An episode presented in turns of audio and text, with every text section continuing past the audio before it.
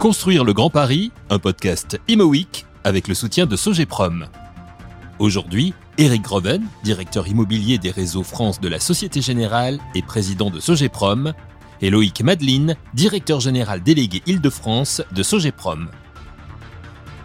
Nous accueillons aujourd'hui Eric Groven et Loïc Madeline. Eric, Loïc, bonjour. Bonjour Pascal. Pascal. Éric Greven, vous êtes inspecteur des finances, mais surtout, ce qui nous intéresse aujourd'hui, vous êtes directeur immobilier des réseaux France euh, de la Société Générale et aussi président de Sogeprom. Et Loïc Madeline, vous êtes directeur général délégué Île-de-France de Sogeprom. Alors tout de suite, une première question pour vous, Éric Greven, puisque euh, la thématique de, de cette série podcast, c'est le Grand Paris. J'aimerais bien que vous nous parliez de votre vision du Grand Paris aujourd'hui, alors avec euh, les enjeux tels que nous les voyons, les réussites comme on les enregistre, et peut-être parfois euh, certains retards. Alors avec toutes les vicissitudes qu'on a connues, et, notamment la crise sanitaire euh, qui a touché l'île de France comme l'ensemble des régions françaises, le projet du Grand Paris avance, et il avance bien. Alors, je crois qu'il est important déjà de préciser que la notion de Grand Paris est un peu fourre-tout, parce qu'il y a plusieurs Grands Paris. Il y a un Grand Paris des transports, un Grand Paris de l'aménagement urbain, un Grand Paris euh, de l'éducation, des sciences, des sports, et donc l'amalgame qui est le plus souvent fait, c'est que le Grand Paris, c'est le Grand Paris Express. C'est le réseau. Euh, le Grand Paris des, des transports. Et à cet égard, je voudrais saluer la lucidité des pouvoirs publics de l'époque qui, au moment où le poteau rose du budget réel de ce que seraient les infrastructures de transport, qui sont donc aujourd'hui à 35 milliards d'euros de, dépenses, lorsque ce poteau rose a été connu, la décision malthusienne aurait pu être de dire on réduit le tracé pour réduire le budget et les pouvoirs publics ont fait preuve, à mon avis, d'un esprit avisé en disant on maintient le tracé initial, quitte à le décaler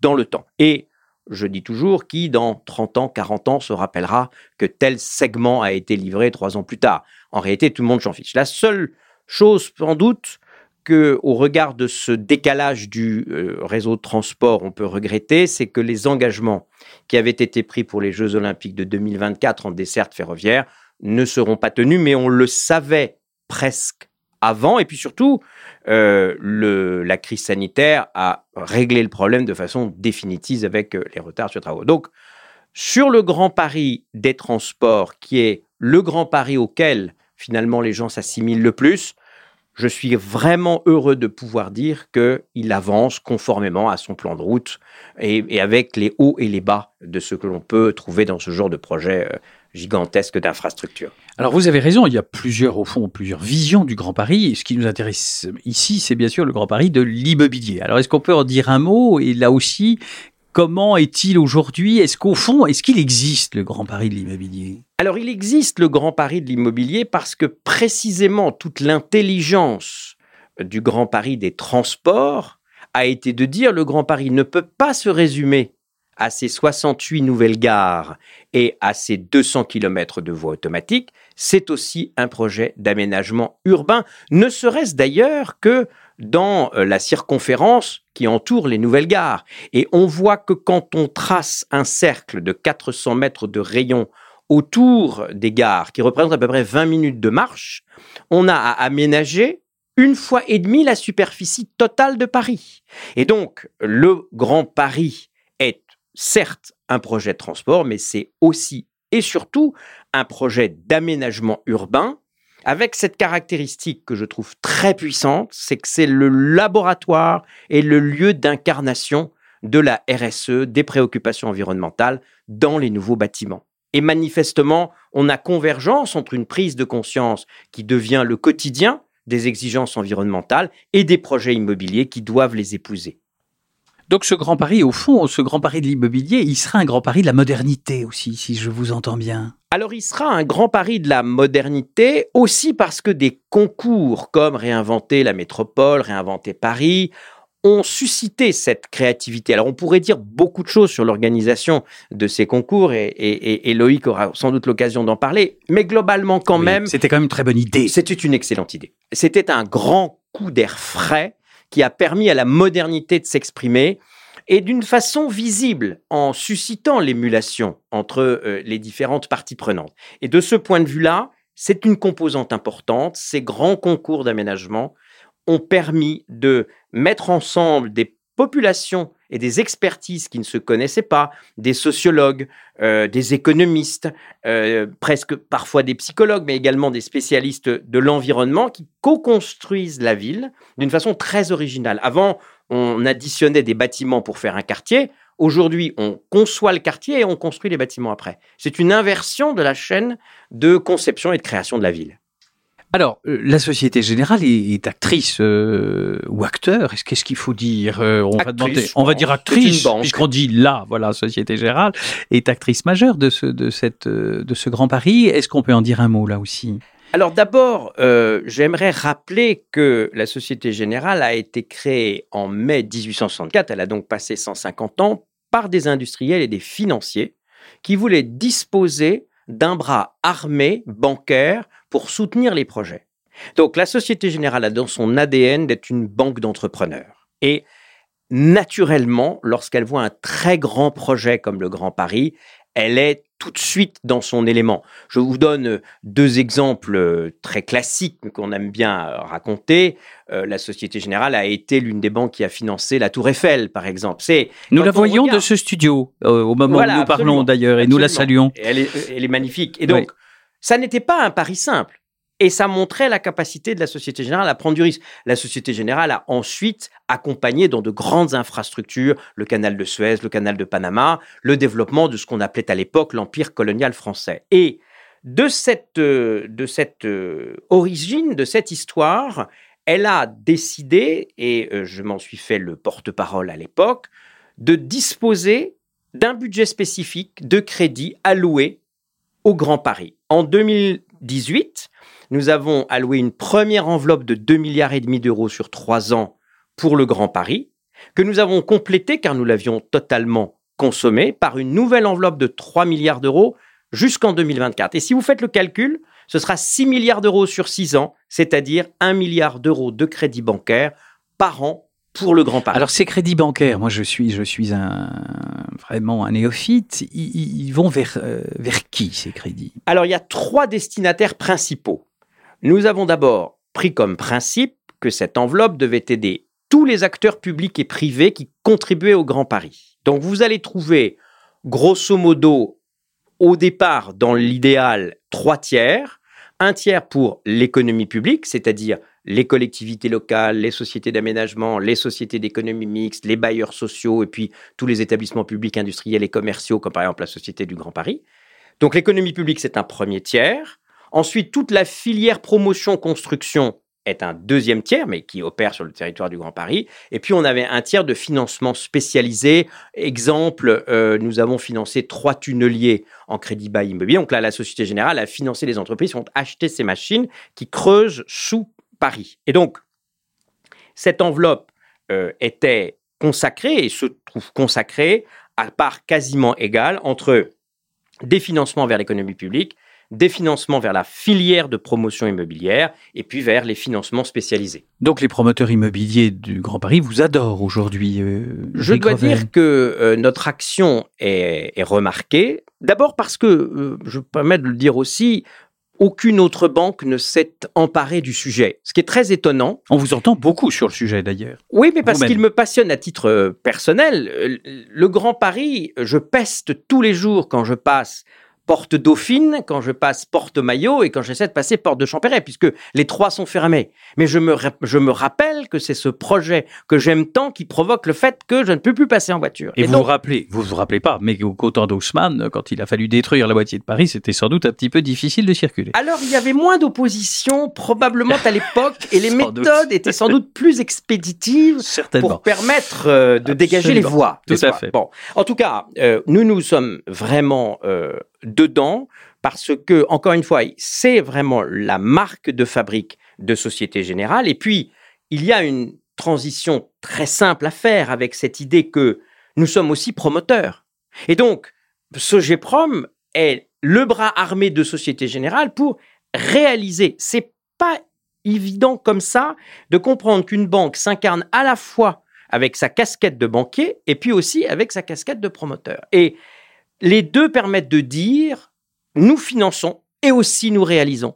Nous ne faisons pas que parler de RSE, nous démontrons au quotidien dans nos immeubles que nous mettons en œuvre ce que nous préconisons. Et donc, nous apportons des preuves concrètes que nous construisons un grand Paris vertueux et durable. Nous le construisons et puis nous le finançons. Construire le Grand Paris, un podcast Imo avec le soutien de Sogeprom. Aujourd'hui, Eric Groven, directeur immobilier des réseaux France de la Société Générale et président de Sogeprom, et Loïc Madeline, directeur général délégué Île-de-France de Sogeprom.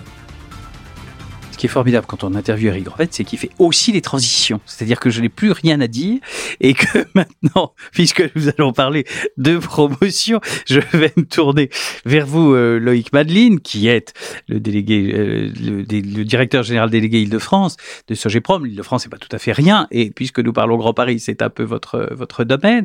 Alors, quels sont euh, les principaux projets et programmes de Sogeprom, notamment autour des gares du Grand Paris? Alors, actuellement. en, effet, pour reprendre un peu ce que disait Eric tout à l'heure, le Grand Paris Express est un formidable moteur de développement, d'attractivité hein, de la région Île-de-France. Aujourd'hui, la région Île-de-France est en compétition avec des métropoles européennes et des métropoles régionales. Bien sûr. Et donc, du coup, ce sujet de la mobilité, euh, notamment avec les préoccupations environnementales, devient un sujet fondamental dans l'ensemble de l'économie de l'immobilier, à la fois le résidentiel, le tertiaire, mais aussi le monde académique.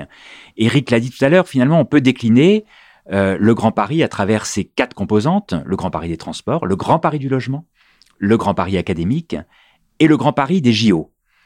Euh, le sujet des JO, qui est quand même très spécifique. Très spécifique. Et vous êtes très investi dans. Alors, on est investi. Je vais, je vais y revenir euh, dans un instant. Mm. Mais ce, mais finalement, ce grand pari des, des JO, même si un certain nombre de lignes ne seront pas disponibles à l'ouverture des JO en 2024, a structuré tout un, tout un secteur de la Seine-Saint-Denis euh, qui sera desservi à la fois par les lignes 14, 15, 16 et 17 euh, du métro du Grand Paris Express. Alors c'est un sujet qui nous tient particulièrement à cœur puisque on a eu la chance de gagner un magnifique projet euh, qu'on appelle le village des médias, implanté sur la commune de Duny, à proximité de l'aéroport du Bourget.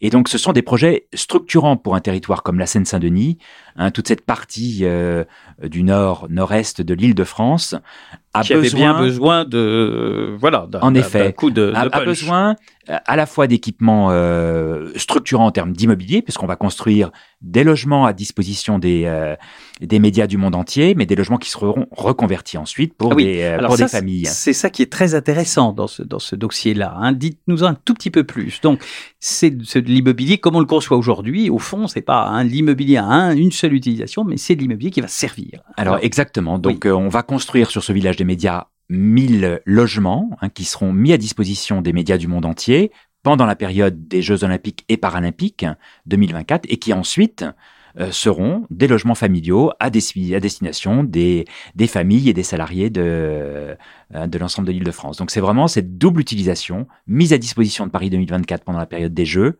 et ensuite et c'est un pas véritable trop quartier. Ça, le, la transformation, et, comment est-ce Et finalement, c'est très simple parce que euh, on va loger les médias dans des appartements. Attention, hein, les journalistes, quand ils sont dans des appartements, ils détruisent tout. Hein, euh, il faut quand même être prudent. Hein. Ça simplifiera la reconstruction. Exactement. non, mais finalement, le, le concept est assez simple. Les journalistes seront logés dans des logements à peu près classiques et il y aura une toute petite transformation ensuite pour les rendre euh, à leur destination. Donc ils auront déjà eux-mêmes une cuisine, une salle de bain, etc. Donc ça sera des appartements livrés et euh, qui seront simplement un petit rafraîchi pour, euh, pour être livrés à leurs futurs propriétaires. Et alors ensuite, au-delà des logements, on va construire un véritable quartier. Hein, c'est un quartier qui va accueillir des commerces, des équipements privés qui seront ouverts au public, une maison médicale, une résidence senior, une conciergerie de quartier. Donc on va construire aujourd'hui euh, un quartier qui va permettre de relier cette ville de Duny au réseau de transport du Grand Paris Express. Et ça, c'est combien de mètres carrés? C'est quoi le, le, le, le Alors, nous avons, nous, gagné une opération qui représente environ 65 000 mètres carrés. On l'a gagné en copromotion avec un promoteur immobilier qui s'appelle De Mathieu et Barry Immobilier. On va construire pour les JO la moitié de cette opération. Hein, donc, on va livrer environ 450 logements pour les JO. Et ce quartier se développera ensuite après les Jeux Olympiques et on va poursuivre le développement de ce quartier en livrant 600 logements après les Jeux Olympiques. Donc ça, c'est une opération à terme, donc 25, 2025, 2026. exactement. Hein, donc qui, pour la part Sogeprom de Mathieu Immobilier, pardon, représente plus de 1000 logements. À côté de nous, un autre quartier de 400 logements sera développé par un autre opérateur immobilier. 1000 logements, vous vous rendez compte, à Paris, si on faisait 1000 logements dans une année, mais ça serait, euh, ça serait le rêve d'une vie pratiquement. Hein. Et alors, au-delà de, au-delà de la simple partie construction de l'immobilier, il y a des sujets d'infrastructure. On va créer euh, l'opérateur qui aménage euh, euh, ce quartier pour les Jeux Olympiques Solidéo, créer une passerelle au-dessus de l'autoroute A1 pour relier ce quartier au réseau de transport. Ferrand dans quelques semaines. tout à fait. Hein, donc ce que je veux dire par là, c'est au-delà d'un simple projet immobilier, ce sont aussi des projets structurants avec des équipements public, hein, des équipements de voirie, de, de requalification de. Et c'est ça qui est intéressant dans votre métier de promoteur d'aujourd'hui. À chaque fois que j'interviewe des, des, promoteurs de grande qualité comme vous, on voit bien qu'aujourd'hui on ne fait plus un immeuble ou un groupe d'immeubles unique à destination unique avec un seul euh, un seul but. C'est de la mixité. On crée de la ville, on crée de la vie. Euh, je vous parliez tout à l'heure de la modernité. Je voudrais illustrer, si vous me permettez, en quoi ce que vient de dire Loïc euh, est tout à fait emblématique de cette modernité dans l'acte de construire. On parlait de la transformation en phase héritage de, ces logements et on de ces logements, oui, enfin de ces espaces en logement. Et on a euh, récurrente la thématique de la transformation des bureaux en logements. Et ce qui est intéressant dans la modernité de l'acte de construire, c'est cette expérience de permis de construire à double détente qui permet d'obtenir un premier permis qui couvre la transformation de façon à pas devoir se coller toute la procédure d'instruction de la seconde phase. Ça, c'est la première chose. La deuxième chose, c'est que la réversibilité est comprise à l'origine. Car quand vous entendez euh, des promoteurs euh, qui sont remplis de bonnes intentions, vous expliquer qu'ils vont transformer des bureaux en logements. Si le bureau des années 70 n'a pas été conçu comme ça, il n'y a pas d'équation économique qui permette de rentabiliser la transformation de l'un en l'autre parce que les travaux de structure sont trop importants. Et notamment, un certain nombre de paramètres techniques ou réglementaires, comme par exemple la sécurité incendie, qui n'est pas la même sur les bureaux que sur les logements et qui complique et accroît l'addition. Donc, ce grand pari de l'immobilier, il incarne cette modernité au travers d'idées nouvelles, des permis à double détente et puis la construction réversible ab initio qui fait que ces logements seront évolutifs alors que les immeubles monoblocs que nous connaissons en deuxième ou en troisième couronne parisienne tertiaire sont, eux, pour le coup, voués à la démolition. Et oui, ça, on évite ce genre de choses. Et donc, on sent bien, ça, c'est vraiment une vision très moderne de l'immobilier, notre immobilier qui évolue et qui n'est pas fait pour un Alors, c'est vrai que la notion du multi-usage, je pense que c'est en effet la fin mm. des quartiers entièrement tertiaires et des quartiers entièrement, résidentiels. Euh, donc, on est vraiment dans ces dynamiques. Nous, on a quelques exemples assez, assez intéressants y compris à petite échelle. On est en train de réaliser une opération à Cergy, en face de la mairie de Cergy, dans laquelle on fait à la fois un immeuble tertiaire, une résidence pour étudiants, une crèche, une maison de santé, des logements familiaux avec l'ensemble du parcours résidentiel et des voiries que nous allons réaliser et rétrocéder à la ville ensuite. Et donc ce type d'opération, c'est une opération qui est véritablement une opération de création de valeur pour un territoire. On amène de l'emploi, à travers l'immeuble tertiaire. Alors il se trouve qu'on va loger des salariés de Société Générale dans cet immeuble tertiaire. C'est encore mieux. Mais c'est de, mais c'est de la création de, de, valeur pour les territoires. Et je crois beaucoup à cette notion de qu'on pourrait appeler de business pour les territoires, de B2T. Hmm. Hein. et finalement, ça fait partie aussi de notre manière de faire accepter des projets immobiliers par des maires qui parfois sont réticents euh, à voir se développer une opération immobilière. Cette nouvelle vision de l'immobilier, elle, n'est-elle pas adaptée à, ce que nous vivons actuellement, cette pandémie qui quand même, dont on voit bien qu'elle va changer le, mode de travail, le télétravail qui va se développer sans devenir heureusement euh, euh, l'absolu euh, de tout, mais enfin qui va quand même se développer, et avec des, des, immeubles ou des quartiers qui sont comme ça très mélangés, eh bien ça permet de répondre à cette nouvelle demande, non? C'est la thématique de la ville du quart d'heure, mmh. dans le dans laquelle, euh, thématique dans laquelle euh, vous devez avoir euh, tout à proximité sans devoir vous taper une heure de transport aller, une heure de transport retour. C'est aussi la notion un peu fantomatique, mais je vous expliquerai pourquoi si vous le souhaitez, de ce qu'on appelle les tiers-lieux, c'est-à-dire ces espaces censés s'intercaler entre le domicile du salarié et le siège social où il est censé travailler pour là aussi réduire les temps de transport. Mais la réalité, c'est qu'effectivement, au travers de ce que dit euh, euh, Loïc, et j'aime beaucoup cette notion de, de B2T, c'est qu'en fait, on crée des micro-quartiers.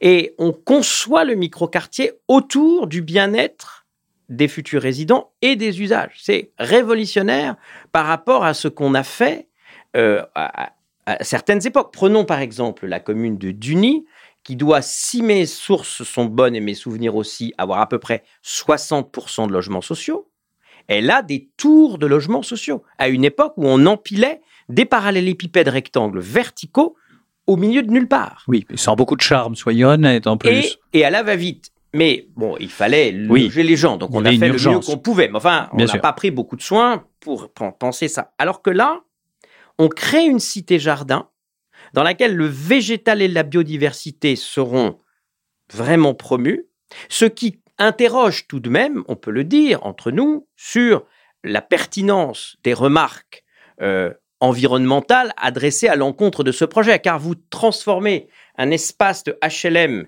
euh, vraiment rude en un euh, quartier fondé sur la verdure et on vous dit oui mais environnementalement parlant ça va pas. Bon, nous avons heureusement dépassé ces étapes. Mais il y a quand même un certain paradoxe à, transformer ces espaces dans ce que nous en faisons. Et cette cité-jardin sera absolument magnifique. Construire le Grand Paris, un podcast Imo avec le soutien de Sogeprom. Aujourd'hui, Eric Groven, directeur immobilier des réseaux France de la Société Générale et président de Sogeprom, et Loïc Madeline, directeur général délégué Île-de-France de Sogeprom. Alors, il y a un autre sujet aussi dont on peut peut-être parler, qui est le central euh, à Palaiseau. C'est un autre coin de, du Grand Paris, un peu différent dans sa, dans sa sociologie, dans son, dans son ensemble. Quelques mots là-dessus. Alors, le, secteur de Paris-Saclay, à la fois Palaiseau et Gif-sur-Yvette, on pourrait vraiment le rentrer dans la catégorie du Grand Paris et du monde académique, du Grand Paris. C'est ça. Hein, le fait que Paris-Saclay apparaisse aujourd'hui dans le classement de Shanghai, l'université Paris-Saclay apparaissent comme 13e dans le classement de Shanghai, c'est une chose assez extraordinaire. C'est peut-être pas fini. Et c'est peut-être pas fini.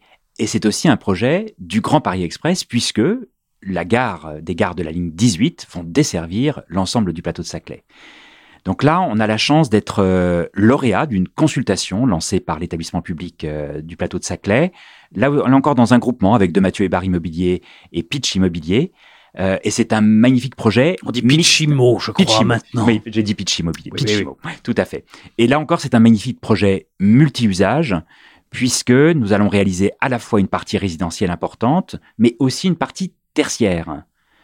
Et une partie tertiaire qu'on a appelée du texière. Ce sont ah. des immeubles Parlez-moi du texière. bureaux destinés à accueillir des laboratoires. Et donc, on va adapter nos immeubles de bureaux de façon à pouvoir accueillir euh, à la fois des startups et puis aussi des gens un peu plus organisés, des chercheurs, des chercheurs, etc. Et donc, ce sont des bureaux qui seront prééquipés avec un système de ventilation, avec un système de paillasse pour accueillir en grande partie dans ces immeubles des laboratoires. Et, et donc, c'est un magnifique projet, euh, mixte aussi. Il y a une partie commerce importante. Donc, c'est un véritable quartier que nous allons recréer à Palaiseau au pied d'une gare de la ligne 18. Et ça, c'est objectif euh, Alors, les, les, permis de construire sont, seront déposés au premier semestre 2022.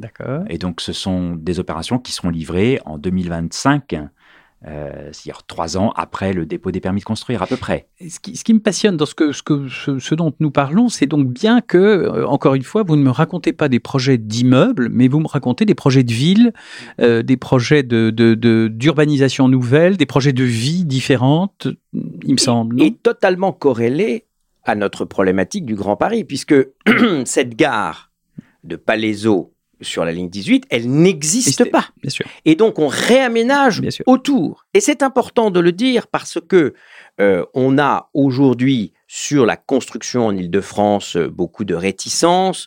Euh, les maires nous opposent les projets Puma. Je ne sais pas si vous connaissez les projets Puma. Un projet Puma, c'est un projet utile mais ailleurs. C'est-à-dire que tout le monde veut construire, mais jamais à, l'endroit où, Tout le monde est un peu puma, en l'occurrence. Voilà, tout le monde est un peu puma. Et c'est donc important d'avoir des zones comme ça, où sortent de terre des infrastructures et là où vous êtes assez libre, au fond, comme au village des médias, de créer. Et donc, ça nécessite aussi, vous voyez, cette réflexion sur l'artificialisation des sols. Parce que, au fond, si on reste raisonnable et qu'on se donne un rapport d'artificialisation réaliste, on peut aussi créer des zones qui améliorent significativement le bien-être tout en respectant des principes environnementaux de bon sens. Donc, le central à Palaiso, le village des médias montrent que le Grand Paris s'incarne autour du Grand Paris Express dans des zones d'aménagement. Le village des médias, c'est les Jeux Olympiques, mais c'est le Grand Paris. Euh, et, le, et Palaiso, c'est l'exemple du Grand Paris Express. Et une des caractéristiques de ces opérations, c'est qu'elles sont aussi menées par des aménageurs. Hein, Solidéo, aménageur euh, de Paris 2024, l'établissement public d'aménagement du plateau de Saclay, aménageur. Donc elles sont conçues dans le temps et sur une durée assez longue. Et pour vous, ces aménageurs, justement, quelle est leur importance? Parce que Alors, moi, je, je, je, il y a, y a, moins d'opérations d'aménagement aujourd'hui en Ile-de-France hein, que dans le passé. On peut le regretter. Et, et moi, je le regrette. Moi aussi. Hein, je, finalement, euh, cette capacité à se projeter sur un temps assez long, euh, est importante pour nous promoteurs immobiliers. Il faut qu'il y ait un peu qu'il y ait un peu une euh, voilà une oui, base. Oui oui. Hein, donc moi je, je, je, je souhaite euh, mm. hein, cette présence de nouveau dans la petite couronne parisienne euh, des aménageurs, des SEM d'aménagement qu'elle retrouve cette capacité à travailler avec les villes et les territoires parce que souvent ça se fait à l'échelle non seulement d'une commune mais à l'échelle aussi des communes voisines. et donc ça c'est un des éléments qui nous manque sans doute aujourd'hui c'est de retrouver euh, cette notion de travailler dans le temps avec, euh, avec des aménageurs. Alors peut-être pour mettre un peu de contradiction et d'animation. C'est toujours bon la contradiction. Euh, je te suggère Loïc d'écouter Stéphane Defaille, qui depuis qu'il dirige Grand Paris Aménagement, ne dit qui pas est venu à, ce micro. Mais il n'était pas, je crois, dans ses fonctions actuelles. Il était peut-être dans les précédentes. Non, non, non, il était, il était déjà. Et donc, il, il, il a probablement rappelé euh, le, le, nombre d'opérations qu'il a dans le tuyau et les surfaces que ça couvre. Bien voilà. Sûr, ça, ça, mitige un peu cette idée-là parce qu'il il, il en a fait son cheval de bataille. Bien sûr. En expliquant d'ailleurs une chose très amusante, pardon de le dire, mais j'ai adoré quand il a dit ça.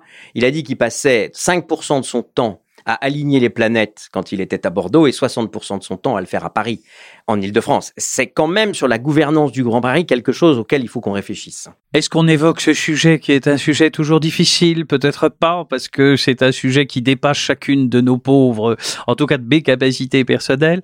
On souhaite qu'un jour, tout de même, euh, cette métropole puisse trouver une gouvernance plus simple, plus efficace, moins nombreuse, euh, etc., etc. Est-ce qu'il y a d'autres souhaits sont les vôtres sur ce qui pourrait être fait demain pour vous je ne sais pas si c'est vous faciliter la vie, mais pour que vos projets euh, éclosent davantage, qu'ils soient plus nombreux et que sur, ce sujet d'aménagement, finalement, pour le poursuivre un petit peu, moi je crois beaucoup au partenariat public-privé sur ces sujets. Je crois beaucoup aux opérateurs immobiliers, aux promoteurs immobiliers associés à un aménageur très en amont sur les opérations. Chacun finalement est dans son rôle. Hein, L'aménageur aménage, le promoteur construit, mais le fait d'associer très tôt le promoteur dans un processus d'aménagement est une chose intéressante pour l'ensemble des parties et permet à l'opération de s'asseoir sur des bases euh, solides avec euh, avec une solidité financière. Et là, on a nous cette capacité Sogeprom avec Société Générale, d'accompagner ces projets. Pour que nos projets se développent mieux, il y a, il y a deux conditions, dont une est en voie d'être satisfaite et l'autre reste en déshérence. Celle qui est en voie d'être satisfaite, c'est que les opérations d'aménagement, que ce soit en Ile-de-France ou ailleurs, mais particulièrement en Ile-de-France, nécessitent une concertation avec la population locale. Parce que quand on ne le fait pas en amont, on va nécessairement vers. Euh, je donne toujours cet exemple qui n'est pas un bon exemple, mais que j'aime beaucoup, qui est Notre-Dame-des-Landes. C'est-à-dire que finalement, euh, Nantes n'a pas voté l'extension euh, de la ligne de TGV comme l'a fait Rennes, parce qu'elle pensait avoir un nouvel aéroport, qui évidemment ne s'est pas fait, et donc n'a ni aéroport, ni voie rapide ferroviaire pour rejoindre la capitale, ce qui est quand même assez fort. Et donc, lorsque l'on ne prend pas la condition euh, de concerter les populations, on échoue. Et c'est la raison pour laquelle j'ai créé au sein de Société Générale une start-up qui s'appelle La Vie le Plus, qui très en amont des, des opérations d'urbanisation rassemble les parties prenantes et définit des principes selon lesquels on peut construire avec l'accord des élus bien sûr, des propriétaires divers et variés et, des occupants. Donc cette condition-là, elle est en voie d'être euh, réussie et satisfaite. Elle ne va pas de soi car euh, c'est assez surprenant quand on y réfléchit bien de penser que les gens élisent des maires, mais une fois qu'ils les ont élus, veulent quand même garder un regard très précis sur ce qui se passe dans leur quartier. C'est ce qu'on appelle la démocratie participative. C'est la démocratie participative, qui est sans doute le meilleur euh, régime à l'exclusion de, de tous les autres. Bon, cette condition-là, on y travaille celle à laquelle on ne peut pas euh, véritablement travailler, malgré nos efforts, elle reste infructueuse, c'est la prise de conscience par la classe politique française de la nécessité de faire quelque chose pour revaloriser l'acte de construire. Lorsque vous examinez les préoccupations des Français d'aujourd'hui, la principale, c'est le pouvoir d'achat.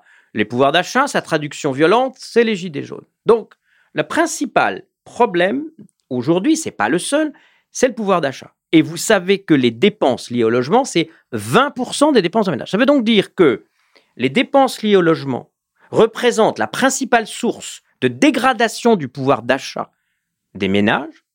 Et ce qui devait être un thème de campagne de la campagne présidentielle ne l'est pas. Aucun candidat ne s'est emparé de cette question. Donc quand vous me la demandez, campagne n'est pas finie, mais nous sommes toujours pleins d'espoir. Oui, oui. Alors après, j'ai, oui. Alors moi, je, alors et ceci est d'autant plus choquant, cher Pascal, c'est que quand vous regardez entre la commission Repsamen, qui avait succédé à la commission Laglaise, du député qui avait fait un excellent travail. Quand vous regardez ce que les notaires du Grand Paris ont proposé, il faut pas refaire de commission. Il faut juste avoir le courage politique de dire que les opérations d'aménagement, elles permettent d'améliorer le bien-être des gens d'une région, et en particulier en Ile-de-France, où il y a beaucoup à faire. L'inspecteur des finances que vous êtes, c'est bien que quand on crée une commission, c'est en général pour ne pas résoudre un sujet, sinon ça se saurait depuis longtemps, et tous les sujets eussent été Mais ça me, ça me tient à cœur de le dire, parce que je, je ne comprends pas encore pourquoi la classe politique est aveugle et sourde à ses propos. Après, L'une des explications que m'a euh, euh, confié euh, Hachemi, le président de Kaufmann, était de me dire, mais tu sais Eric, il y a 30 millions d'habitations principales en France et on fait 300 000 logements. C'est 1% du parc que tu renouvelles par an et un mandat présidentiel, c'est 5 ans. Alors ne t'attends pas à ce que un candidat puisse faire bouger les lignes alors qu'on renouvelle aussi peu. C'est donc pas rentable politiquement. C'est peut-être une des explications. Est-ce qu'on pourrait conclure sur le Grand Paris sur des notes positif, parce que moi je suis un optimiste non seulement de raison, mais aussi de volonté, et donc qu'est-ce qui vous donne des raisons d'être le plus optimiste aujourd'hui euh, pour euh, ce Grand Paris, et notamment ce Grand Paris de l'immobilier? Je, je, pense que c'est le, le, premier projet euh, au monde aujourd'hui en termes d'infrastructure. Et avec ce sujet de mobilité qui est un élément essentiel dans, dans l'avenir de nos, de nos villes, de notre façon de, de vivre, de, de travailler, etc., c'est un élément essentiel. Et donc, on a une chance extraordinaire avec ces... Euh, je pense que Paris aujourd'hui est l'endroit où il y a le plus de tunneliers en activité au monde. Et donc c'est une chance extraordinaire pour nous de connaître cette période. Et je pense qu'on n'est pas, on ne, on ne voit pas aujourd'hui encore. Personne n'en mesure aujourd'hui encore. C'est ce qui est normal. Et, c'est assez surprenant avec, euh, je prendrai l'exemple de la ligne 14. La ligne 14 qui a ouvert récemment une station à Saint-Ouen. La ligne 14 a une très belle image sur la place de Paris. Et donc aujourd'hui, vis-à-vis des, des, jeunes, euh, etc., qui, euh, qui cherchent euh, un emploi, les jeunes raisonnent en fonction de qualité de transport. Je les comprends. Et donc aujourd'hui, on est en train de, on va livrer un très bel immeuble tertiaire à Saint-Ouen avec avec AXA au pied de la ligne 14, et je n'ai aucun doute sur l'attractivité de cet immeuble grâce à cette ligne de transport. Eric Greven, optimiste bien sûr. Alors moi, je suis comme vous. farouchement optimiste et ce qui me rend optimiste c'est ce chiffre magique de 100 milliards d'euros d'investissement, 35 milliards pour les infrastructures de transport et le reste dans l'aménagement urbain et, l'ensemble des investissements qui vont être faits dans le Grand Paris. C'est une somme considérable consacrée au développement de la région capitale. Et je crois que euh, ce qui est de notre responsabilité, c'est effectivement, comme le dit Loïc, de le faire savoir et de le faire comprendre. Et aujourd'hui, les habitants de cette région ne voient que les inconvénients de la construction du réseau. Et donc, euh, faire comprendre les bienfaits euh, de ces constructions et de ces aménagements, c'est ce que j'appelle le Grand Paris du Grand Paris. Soyons, parions, parions pour le Grand Paris. Messieurs, merci. Construire le Grand Paris, un podcast Imo avec le soutien de Sogeprom.